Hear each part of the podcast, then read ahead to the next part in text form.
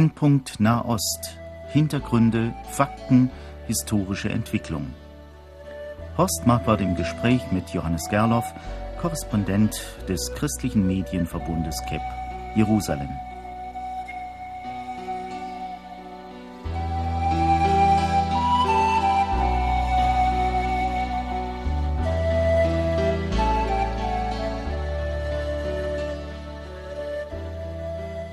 Verehrte Hörerinnen und Hörer, heute wollen wir eigentlich mal in eigener Sache Ihre Aufmerksamkeit suchen. Ich möchte mit Ihnen sprechen über die Kunst der richtigen Berichterstattung. Und mit Ihnen spreche ich, indem ich mit Johannes Gerloff rede, der heute wieder einmal hier im Studio ist. Herzlich willkommen, lieber Johannes Gerloff. Es geht uns ja um die richtige Berichterstattung über den Nahen Osten aus der Perspektive von Christen. Eine erste Frage, gibt es eigentlich eine objektive Berichterstattung? Wenn man da nur so mittendrin sitzt in Israel, diese ganzen Probleme sieht und hört und miterlebt, auch manchmal sieht, wie das entsteht, Folgen mancher Probleme sieht, ist es ja vielleicht gar nicht so einfach, über den Dingen zu stehen und objektiv zu berichten. Wie geht Ihnen denn das? Können Sie objektiv berichten? Ich habe das manchmal schon ganz bös und salopp auf den Punkt gebracht, wenn ich gesagt habe, wer sagt, er sei objektiv, lügt. Ich stehe zu diesem Satz. Ich denke nicht, dass es Objektivität gibt. Und was mich betrifft, ich stehe natürlich mittendrin. Wir leben dort als Familie. Meine Kinder gehen dort zur Schule. Ich erlebe das mit und ich stehe als Mensch drin, mit meinen Gefühlen, mit meinen Überzeugungen. Ich denke, was wir tun können und was ich auch von anderen Berichterstattern erwarte, das ist erstens mal, dass ich meine Werte offenlege. Und deshalb mache ich auch kein Hehl draus. Ich bin Christ und die Bibel ist aus meiner Sicht Wort Gottes. Und das ist der Maßstab, an den ich mich halte. Jetzt bin ich auch davon überzeugt, dass Gott in dem, was in der Weltgeschichte passiert, handelt. Und ich möchte dieses Handeln erkennen. Und deshalb bemühe ich mich als Berichterstatter genau hinzusehen. Und ich bin mir da auch darüber bewusst, ich habe meine eigenen Überzeugungen, meine eigenen Prägungen, Verletzungen, all das, was dazugehört. Und diejenigen, die in meinen Vorträgen sind oder die mich bei Reisegruppen in Israel treffen, die hören das dann auch immer wieder, dass mir sehr an, an der Reaktion, am Gespräch mit dem Zuhörer liegt, dass mir ein Zuhörer auch sagt, Johannes, da äh, siehst du das vielleicht zu einseitig. Und ich bemühe mich ganz bewusst auch auf die Menschen zuzugehen, wo ich weiß, ich verstehe sie weniger gut. Und es passiert dann manchmal, dass dann Leute eben sagen, wenn ich was zum Beispiel über Palästinenser schreibe, dass sie sagen, jetzt ist er pro-palästinensisch geworden. Ich mache das um meiner ja. selbst willen, ich mache das um meiner Zuhörer willen, dass ich bewusst immer wieder die Aspekte mit hereinbringe, die für mich schwierig sind. Das nehmen wir Ihnen ab. Sie sehen genau hin, Sie machen sich bewusst, was da erfolgt. Sie beurteilen das, soweit das eben geht, aus der Sicht auch der Bibel. Aber Sie müssen ja auch eine bestimmte Auswahl auch treffen. Wir bedenken die Themen, die wir hier behandeln können. Da bin ich dann weitgehend auch von Ihnen abhängig, indem Sie mich wissen lassen, was da passiert. Im Blick auf die Auswahl, wie treffen Sie Ihre Auswahl? Woher wissen Sie, was eigentlich jetzt dran ist und was nicht? Sie können ja nicht so wie irgendjeder andere fliegende Reporter arbeiten. Sie müssen das ja immer in Bezug auch bringen zu unserem christlichen Glauben. Also zunächst einmal lebe ich vor Ort und ich sehe, welche Themen bewegen die Menschen, was wird in den Medien berichtet in Israel. Ich stelle auch fest, was reden die Leute auf der Straße, was wird nicht berichtet, wo beschweren sich Israelis, wo beschweren sich Araber darüber, dass etwas unter den Tisch gefegt wird von den Medien. Und natürlich ist es so, dass ich mich sehr darum bemühe, meine Arbeit aus dem Gebet herauszutun und sagen, Herr, was ist aus deiner Sicht jetzt dran? Das ist manchmal ein Kampf, weil ich fünf Themen pro Tag äh, bekomme und dann auswählen muss. Ich sage jetzt auch nicht immer, dass ich da immer richtig treffe, aber es ist ein Bemühen zu sagen, Herr, wo soll, worauf soll ich mich jetzt konzentrieren? Geht es Ihnen da so mehr um das große Ganze oder leben Sie eigentlich von Detailkenntnissen, die Sie haben? Ich denke, es ist immer wichtig, die Detailkenntnisse in ein großes Ganzes einzufügen. Ich bemühe mich auch hier, deshalb, ich lebe ja zwischen Deutschland und Israel, bin relativ häufig hier, bemühe mich hier, Menschen zuzuhören, was bewegt Leute. Deshalb ist es auch so schön, dass wir diese Radiosendung als Gespräch führen, wo Sie gewissermaßen meine Ohren sind hier in Deutschland in der Gesellschaft und wir leisten dann eine Übersetzungsarbeit. Aber da ist für mich auch immer die Frage, auch in unserem Gespräch, wo ist mein Gesprächspartner jetzt in gewissen Klischees, Stereotypen, Vorstellungen gefangen und ich bringe dann gerne Details, die diese Klischees in Frage stellen. Und ich mache das nicht, weil ich jetzt Kritik übe an jemandem, sondern weil ich denke, wir haben gegenseitig im Gespräch die Aufgabe, uns da aufzurütteln und zum Nachdenken zu bewegen. Sie haben ja manches Mal auch einen Blick hinter die Kulissen werfen können. Sie sprechen mit Rabbinern, Sie sprechen mit Politikern. Und sie tun das nicht nur in Israel, sie tun das auch in den Nachbarländern. Sie waren im Libanon, sie waren im Gazastreifen. Ist das eigentlich hilfreich, einen Blick hinter die Kulissen werfen zu können oder belastet sie das eher? Natürlich ist es oftmals belastend. Vor allem auch deshalb, wenn man sich fragt, wie kann ich das jetzt auf eine gute Art und Weise rüberbringen? Auf eine gute Art und Weise meine ich, dass und da kommt jetzt mein christlicher Maßstab rein. Ich möchte die Menschen, mit denen ich rede, zunächst mal mit den Augen Gottes sehen. Und Gott will, dass allen Menschen geholfen wird. Auch wenn das ein Terrorist ist. Auch wenn das ein Mensch ist, der, der mir gegenüber sehr viel Böses ausstrahlt. Ich möchte zunächst einmal von der Liebe Jesu herkommen. Und natürlich kann ich sehr schnell, indem ich dann, ich sage jetzt einmal, oberflächlich über, über einen Politiker berichte, der korrupt ist, sehr schnell gewisse Stereotypen auch hier nähren. Und natürlich belastet mich das manchmal, aber in der Regel würde ich sagen, sehe ich auch, dass das interessant ist, sehe ich das als eine Herausforderung. Selbst wenn ich dann etwas schreibe, wenn ich etwas berichte, wo ich hinterher denke, das war jetzt ganz unfertig, das war unvollkommen, dass ich sage, ja doch, ich gebe das jetzt einfach mal so weiter und sehe, was dann daraus wird, auch im Gespräch, auch in dem, wie die Zuhörer das aufnehmen, was man an Reaktionen bekommt. Ähm, es geht ja dann oftmals weiter. Äh, dass Leserbriefe wahrgenommen werden, dass äh, Kollegen etwas dazu sagen und dass sich so auch meine Einstellung ein Stück weit entwickelt. Ja. Lassen wir uns über diese Reaktionen ein bisschen mehr sprechen. Sie haben ja in Israel mit Teilnehmern von Reisegruppen zu tun. Menschen kennen Sie da, zumindest aus den Sendungen oder auch von manchen Artikeln. Und Sie haben dann hier Ihre äh, vielen Vorträge in Deutschland. Haben Sie schon mal den Eindruck gehabt, dass unsere Freunde eine gewisse Erwartungshaltung haben und dass wir möglicherweise mitunter Hörer oder Leser enttäuschen, weil wir der Erwartungshaltung nicht entsprechen? das ist unbewusst so, denke ich zunächst mal, dass sie Erwartungshaltung haben. Wir alle wünschen uns, wir alle sehnen uns nach Bestätigung. Es tut uns gut, wenn uns jemand etwas berichtet und ich merke, ich liege richtig. Aber ich denke doch auch, gerade wenn ich persönlich dann spreche, dass die Hörer sehr daran interessiert sind, auch Korrektur zu erfahren, zu sagen, was passiert dort wirklich.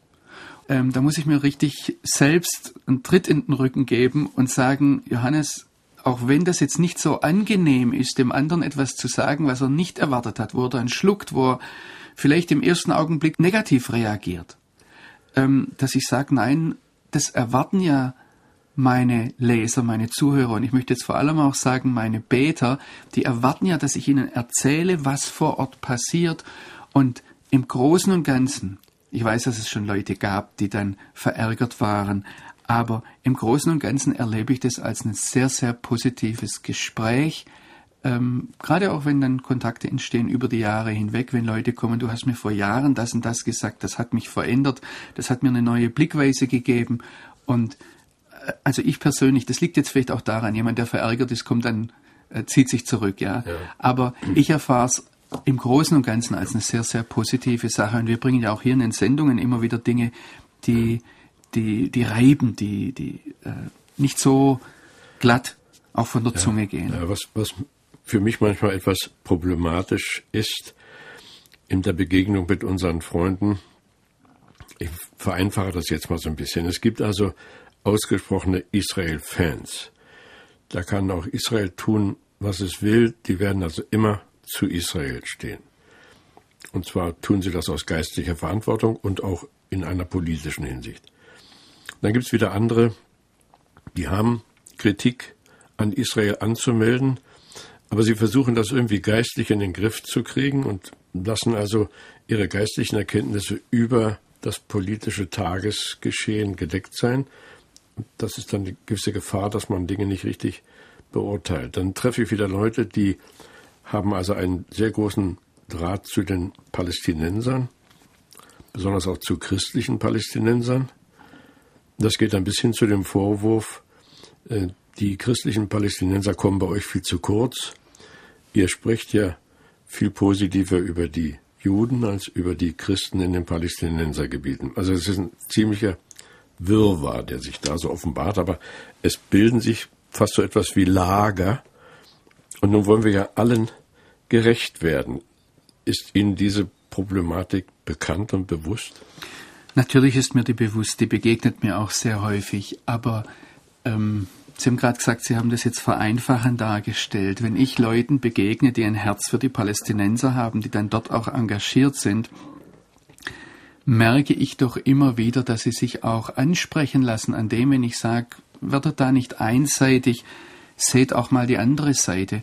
Und genauso, ähm, ich sage das manchmal etwas provozierend gegenüber denen, die sich dann immer abgrenzen von den 150-prozentigen Israel-Fans, die sagen, ja, da gibt's Leute, wie das vorhin gesagt wurde, die verteidigen alles, was der Staat Israel sagt. Da sage ich dann, wenn ich mit diesen Leuten spreche, die sehr, eine sehr große Liebe zu Israel haben, und dann merke ich, wir reden zum Beispiel über die Regierung oder über die Politiker, die jetzt darüber nachdenken, Land abzugeben, dann sind es gerade diese 150-prozentigen Israel-Fans, die am allerkritischsten gegenüber der israelischen Regierung sind. Also von daher, ich muss in einem Artikel, ich muss in einer Sendung etwas auf den Punkt bringen und sagen, da möchte ich jetzt hin. Und das macht es natürlich dann manchmal schwierig. Aber wenn ich im Gespräch mit den Leuten bin, dann stelle ich doch fest, dass durch die Bank weg die, unsere Zuhörer, die Leute, denen ich begegne, es gibt immer Ausnahmen. Und es gibt überall Leute, die, die ähm, beratungsresistent sind, also unbelehrbar. Im Großen und Ganzen freut mich das, wenn es zwischen uns im Gespräch etwas Spannung gibt, man dann aneinander sich reibt und dadurch aneinander lernen kann. Ja, das finde ich also großartig. Sie haben mich das ja auch öfter wissen lassen, so als Frucht Ihrer Besuche hier in Deutschland, dass solche Gespräche stattfinden. Ein großes Hindernis äh, für auch unser Gespräch im Blick auf die Hörer sind Vorurteile und Klischees. Das geht ja nun nicht bloß zu dem Thema Israel, sondern das überhaupt im Leben. Man, man geht mit Vorurteilen ran, man hat bestimmte klischeehafte Vorstellungen, ist enttäuscht, wenn das nicht läuft. Wie gehen Sie mit Vorurteilen um? Das Beste ist, wenn, wenn jeder für sich selbst sagt, ich habe meine Perspektive und ich freue mich über Bestätigung, ich freue mich darüber, wenn, wenn mir jemand sagt, du hast recht, das ist gut so, dass ich dann aber frage, wo ist die andere Seite? Ich sage das zum Beispiel, da ist mir die Bibel Maßstab. Ich finde das so befreiend, so mutmachend auch, wenn ich zum Beispiel sehe, wie die biblischen Schreiber, wie sie über den König David berichten. Die haben wunderbare Verheißungen Gottes. Ich werde dein Haus bauen auf Ewigkeit hinaus. Da steckt der Messias schon in der Verheißung drin. Und trotzdem können die biblischen Berichterstatter darüber schreiben, wie der König David gefallen ist, was mit Bathseba, was mit Uriah passiert ist. Und David, er war ein Mann nach Gottes Herzen. Aber er durfte nachher den Tempel nicht bauen, weil er Blut an den Händen hatte, weil er ein Kriegsmann war. Diese Widersprüchlichkeit, die in der Bibel auf so eine, ich sage jetzt mal, geniale Art und Weise an uns weitergegeben wird, die wünsche ich mir, dass die uns Vorbild ist in, in unserer Berichterstattung, auch in unserem Umgang mit Nachrichten, in unserem Umgang mit uns selbst, damit wir nicht zum Opfer unserer eigenen Propaganda werden. Ich denke, dieser Satz ist ja auch schon öfters gefallen. Naja, ich glaube, das kann man gar nicht oft genug sagen. Ich entdecke ja eine gewisse ideologische Voreingenommenheit bei vielen Deutschen, also nicht bloß unseren Hörern, sondern auch in Deutschland. Das ist die Verherrlichung der armen Muslime, die unter der israelischen Besatzung seufzen. Dann gibt es diese Verschwörungstheorie, dass der große Satan Amerika äh, den Palästinensern schadet, indem den Israelis geholfen wird.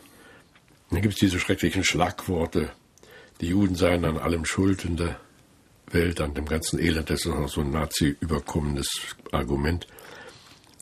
Dem sind Sie auch ständig ausgesetzt. Wie werden Sie fertig damit? Indem ich genau hinsehe und indem ich feststelle, zunächst einmal was Staaten betrifft, wenn wir über Amerika reden. Ich denke, wir sollten festhalten, Amerika hat Interessen zu vertreten und Amerika vertritt Interessen. Und Amerika vertritt amerikanische Interessen. Nicht israelische, nicht christliche, sondern amerikanische Interessen. Manchmal tun sie das besser, manchmal weniger gut. Ähm, darüber kann man streiten, darüber kann man auch unterschiedlicher Meinung sein. Ein Staat hat ein Interesse zu vertreten. Und jetzt beurteile ich ihn weniger auf dem Hintergrund von irgendwelchen Verschwörungstheorien, die das vereinfachen, sondern ich sehe, wie passt das da rein. Natürlich kann es sein, dass ich über was stolpere und sehe, da werden jetzt Spielchen gemacht und es werden immer wieder Spielchen gemacht. Aber ich würde da einfach Mut machen, auch im Blick auf Palästinenser, im Blick auf Israelis, im Blick auf das jüdische Volk. Juden haben weltweit Verbindungen. Das ist eine Folge der Diaspora. Und das ist auch eine Stärke des jüdischen Volkes. Ähm, und sie haben viel in der Hand. Aber ich denke, ganz oft wird die Macht des jüdischen Volkes, auch gerade von uns Deutschen, die wir uns so schnell in die Ecke drängen lassen, wenn mit irgendwelchen äh, Parolen Holocaust-Komplex oder, oder Antisemitismus oder wie auch immer gekommen wird. Ich denke, wir sollten das nüchterner sehen und dann sagen, ja gut, hier ist ein, ein Jude, der hat sehr viel Geld, der hat Macht in dem Bereich, aber äh, wir sollten uns da nicht zu schnell in All Verallgemeinerungen hineindrängen lassen, sondern dann einfach ganz nüchtern sehen, was geht hier vor sich. Ganz nebenbei gesagt, ähm, eine äh, Sache, die mir da auch auffällt, es gibt es eigentlich gar nicht dass Juden alle an einem Strang ziehen.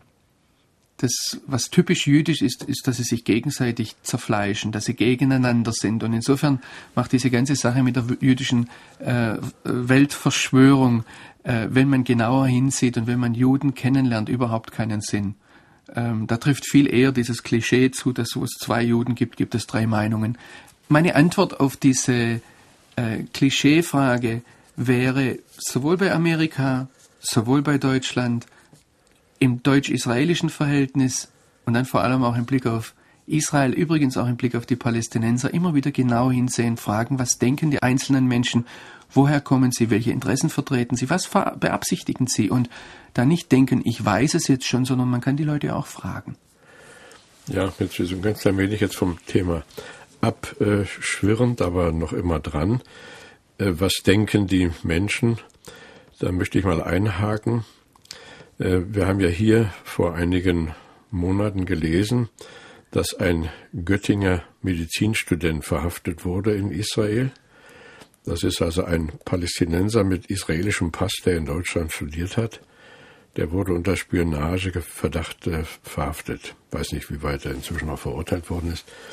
Wie ist das eigentlich möglich, dass man so hasserfüllt in einem Staat lebt, dessen Vorteile man genießt, man darf sogar im Ausland studieren und dann trotzdem sich gegen diesen Staat stellt. Sind Ihnen da Menschen begegnet? Können Sie das begreifen? Können Sie das erläutern, was da eigentlich abgeht? Es gab vor Jahren sogar einmal einen Deutschen, der zum Islam konvertiert ist, der Steven Smirek, äh, der in Tel Aviv gefasst wurde, weil er als Agent für die Hisbollah unterwegs war. Also ich denke, dass es immer Menschen gibt, die von, einer, von einem religiös-ideologischen Hass her gegen Israel vorgehen und dass das ganz unabhängig von ihrer Herkunft ist, dass das auch unabhängig davon ist, ob jetzt jemand in Israel aufgewachsen ist. Es gibt vieles, was man in Israel erleben kann, auch als Deutscher, was einem Aversionen gegen Israel hervorbringen kann, wenn man nur einmal ich sage jetzt einmal in bestimmter Situation am Flughafen von israelischen Sicherheitsbeamten zu lang verhört wird und zu erniedrigend verhört wird. Auch das kann vorkommen. Und es kann ganz unterschiedliche Gründe haben. Und da kommen dann Leute und erzählen mir alles Mögliche, äh, weil das dann ihr Israel-Bild prägt. Und da denke ich, wir sind schon beim Thema. Berichterstattung, ja. weil darum, es, es geht darum, wie, wie fasse ich die Wirklichkeit auf und wie baue ich mir mein Gesamtbild von einer Situation. Und da gilt das, womit wir am Anfang eingestiegen sind. gerade die Bereiche ansehen, die jetzt dem widersprechen, was ich bisher gedacht habe. Naja, nun leben Sie sehr lange äh, in Israel, aber wenn jetzt Journalisten zum Beispiel äh, auf irgendeine Weise diese demütigende Erfahrung machen in Israel und dann schnell auf die andere Seite schwenken, und das ist ja leider bei vielen Medienleuten in Europa und auch in Deutschland der Fall, eine Verherrlichung von Hamas und Hisbollah, sodass dann sogar das Innenministerium hier zu der Meinung kommt, also von der Hisbollah geht eigentlich im Moment keine Gefahr aus, einfach weil sie sich ruhig verhalten. Ist eine Problematik, die mich also häufig beschäftigt.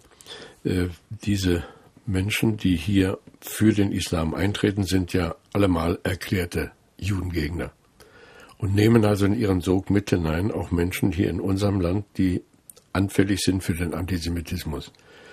Sind Sie dieser Problematik begegnet? Spricht man da in den Gebieten des Nahen Ostens, die Sie bereisen, davon, dass es da Wirkungen gibt, auch hier in unsere Gesellschaft hinein?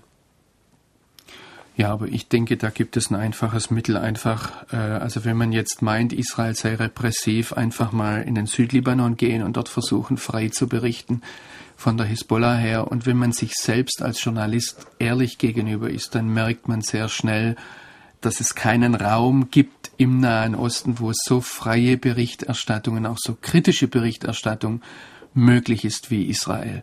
In allen anderen Ländern drumherum ist man in irgendeiner Weise eingeschränkt. Und wenn ich sehe, wie das israelische Militär ähm, natürlich mir Restriktionen auflegt, aber wie ich von dort her berichten kann und wenn ich dann ähm, auf der anderen Seite unterwegs bin, da sieht man große Unterschiede und ich denke, dass das für jeden, der selbstkritisch denkend ist und die Erfahrung macht, auch klar wird, dass es da Unterschiede gibt. Also mich, für, für mich wäre das einfach ein Appell auch an Kollegen, äh, zu sagen, lasst uns über unsere Vorprägungen, über unsere Klischees sprechen und, ähm, äh, und daran arbeiten. Also wenn Sie über die Hisbollah berichten oder ich Sie frage, was macht die Hisbollah und wir sprechen dann über deren Aktivitäten im Libanon, das ist ja alles einsehbar. Aber wenn man dann auf einmal merkt, Mensch, wir sind ja hier in unserem Land also viel mehr in diese ganzen äh, Dinge verwoben, als wir wahrhaben wollen. Und äh, ich neulich also auch jemanden fragen würde, was will eigentlich die Hisbollah in Deutschland?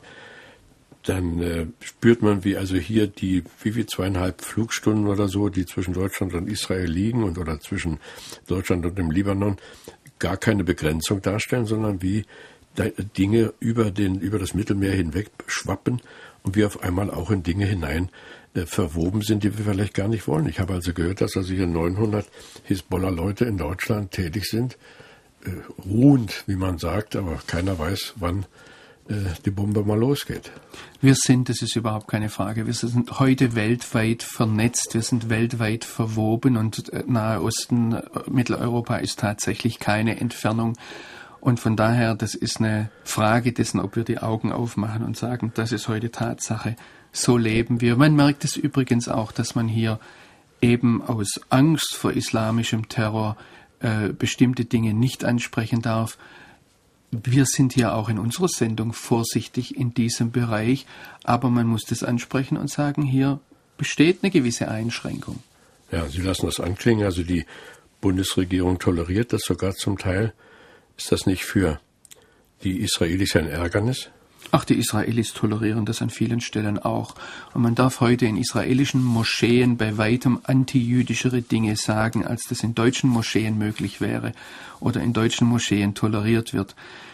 Die Frage wäre da für mich auch an Muslime und an, an äh, Leute, also auch an Journalisten, die aus dem islamischen Bereich kommen, inwieweit äh, lasst ihr das an euch hängen? Auch dadurch, dass dann Drohungen ausgesprochen werden, wenn solche Dinge jetzt von unserer Seite angesprochen werden, dass dann nicht die Freiheit in der islamischen Gesellschaft besteht, wie zum Beispiel auf unserer Seite.